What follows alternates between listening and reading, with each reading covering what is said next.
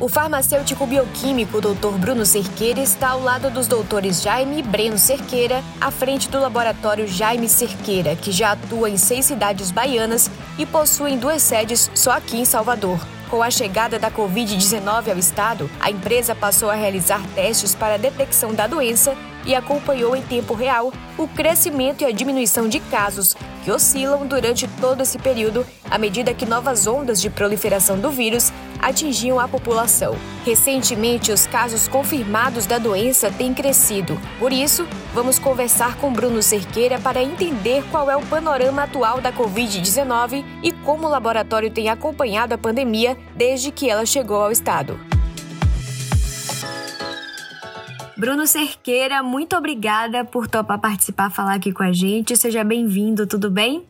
Oi, Bruna, tudo bem? Agradeço o convite. Pois é, vamos lá, Bruno. Atualmente, eu queria saber como é que anda a situação com relação aos números de casos de Covid-19. Tem crescido, diminuído, se mantido? O que é que vocês têm observado lá no laboratório no dia a dia do trabalho de vocês? Na verdade, nós entramos aí no mês de junho com um balanço diferente de número de testagens, o número de pacientes que estão indo ao laboratório fazer o RT-PCR. A primeira semana mostrou que tinha alguma coisa diferente em relação aos meses anteriores, meses de maio, abril, março, fevereiro. Tinha alguma coisa diferente. Nós estamos confirmando isso com um aumento da demanda, um aumento diário de pacientes buscando é, realizar o teste, realizar o RT-PCR. Certo, e com relação a esse número que vocês têm observado, ele tem crescido, mas ele chega a ser parecido com o que a gente tinha no momento de boom da doença ou não? É um crescimento que está ali dentro da normalidade do que se espera para um momento como esse, que é o um momento de das pessoas ficarem doentes, pegarem resfriados. O que é que você acha? Nós tivemos um boom em janeiro de 2022, um aumento expressivo. Existiu realmente uma diferença quando a gente comparou com 2021. Então, janeiro, ele chamou muito a atenção com a variante Omicron, onde nós tivemos aí 40, 45% de positividade para cada 10 pacientes testados ou para cada 100 pacientes testados, melhor dizer, nós tínhamos 42, 43, 44 pacientes positivos. Então, o boom de janeiro ele é bem particular. Nós estamos agora em junho observando uma crescente no número de testagens e alinhado a, a, a esse número crescente de testes realizados por dia, nós estamos com um percentual 24, 25% de positividade, até dependendo do dia, isso é uma variação aí diária, mas entre 20 e 30% de positividade. Alguns, considerando janeiro, nós estamos é, é, em um momento de crescente, mas um pouco diferente de janeiro. Quantas pessoas vocês chegaram a receber nesse período de boom? Quantas pessoas é, vocês receberam no momento de maior demanda que vocês tiveram lá no laboratório? No fim de janeiro, nós chegamos a ter uma variação entre 800 e mil pacientes por dia sendo atendidos no laboratório. Hoje, nós estamos com uma medida né, em torno de 200, 250 pacientes atendidos por dia no laboratório. São muitos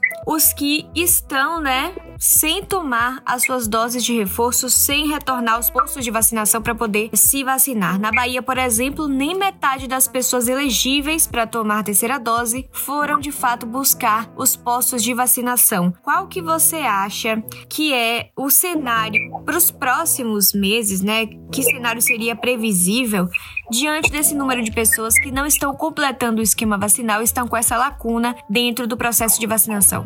A, medida preventiva, profilática, que cita, vacinação, a vacina, ela tem um efeito benéfico. Mesmo tendo aí um aumento do número de casos em janeiro, agora, um aumento do número de casos em junho, nós não temos uma outra variável que é hospitalização e internação e morte subindo da mesma forma. Nós temos um aumento no número de aumento na procura, um aumento no número de testes positivos, mas essa questão de internação e morte são variáveis que parece que não estão mexendo com tanta força. Isso é por conta da medida profilática preventiva chamada vacina. Existem algumas perguntas eu não saberia e muitos não sabem responder que é essa questão cíclica do vírus SARS-CoV-2. Nós tivemos um ciclo forte em janeiro, estamos tendo outro ciclo agora, e quais, quais seriam os motivos para esses ciclos, esses retornos? Vacinação seria uma interrogação é, que a gente poderia colocar como hipótese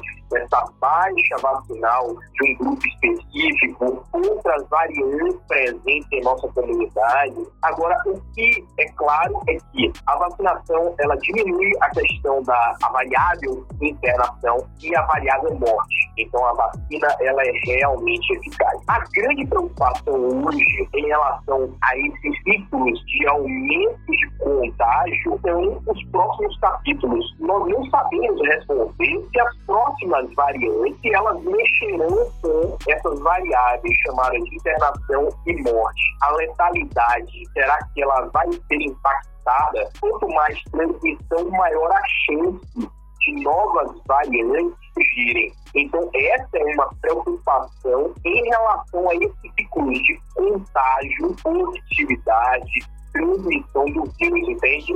E as pessoas que têm buscado né, o atendimento de vocês, têm buscado fazer teste para Covid, vocês têm percebido também a diferença nos sintomas dessas pessoas?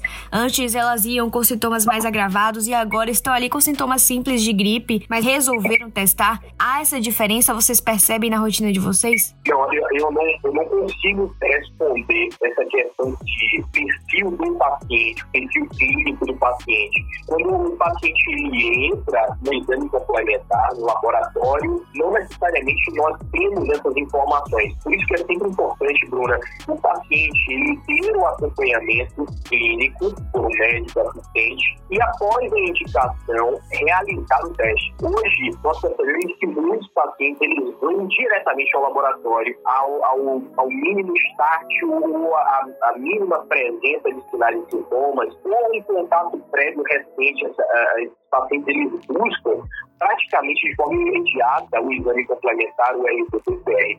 O ideal é, seria o acompanhamento, seria a correta indicação, inclusive do tempo para realizar dos sinais e sintomas mais associados com o SARS-CoV-2, com a Covid. Bruno, atualmente, quais são os tipos de exames existentes e quais, quais são as principais diferenças entre eles? Essa é uma discussão de mais de dois anos e meio em relação aos testes a serem realizados. O que, que nós temos hoje e que nós consideramos padrão ouro? Nós temos o teste molecular, que é o RT-PCR, é um teste que é global, é um teste que tem a capacidade de detectar mínimas concentrações do vírus em várias regiões do vírus. Esse é um teste molecular onde busca-se o RNA viral. Existem outros testes, e aí eu vou resumir o que nós temos como outro teste de escolha, seria o teste de antígeno. Ele não vai buscar material genético do vírus, ele busca algumas proteínas que são expressas por esse vírus.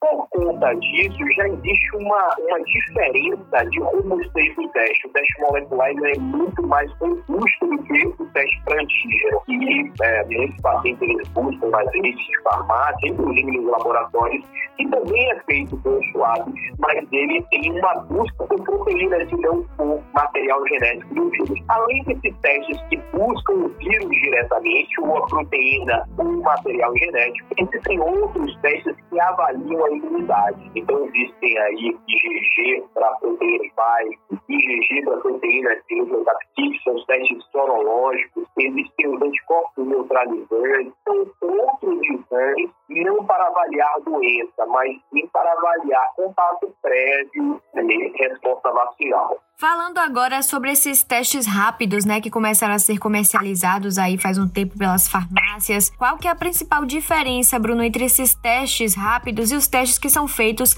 no laboratório de vocês, por exemplo? O teste rápido é um teste que o resultado ele é dado em 15 minutos.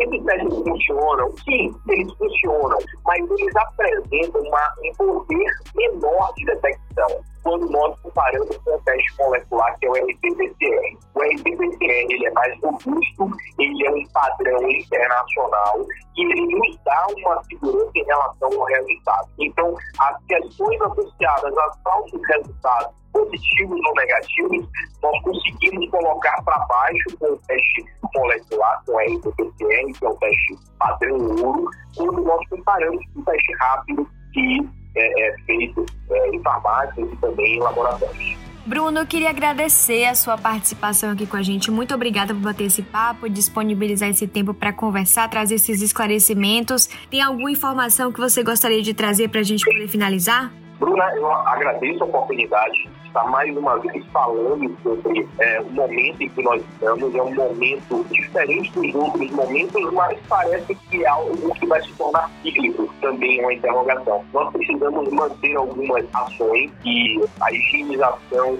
e o uso de máscaras deve ser pensado principalmente por aqueles pacientes que estão em casa, mas já apresentam sinais de sintomas. Se vai sair de casa, utilize a máscara, lembrando que você tem que se preocupar não apenas você, nós estamos ainda em pandemia, nós precisamos ter uma preocupação também com o próximo.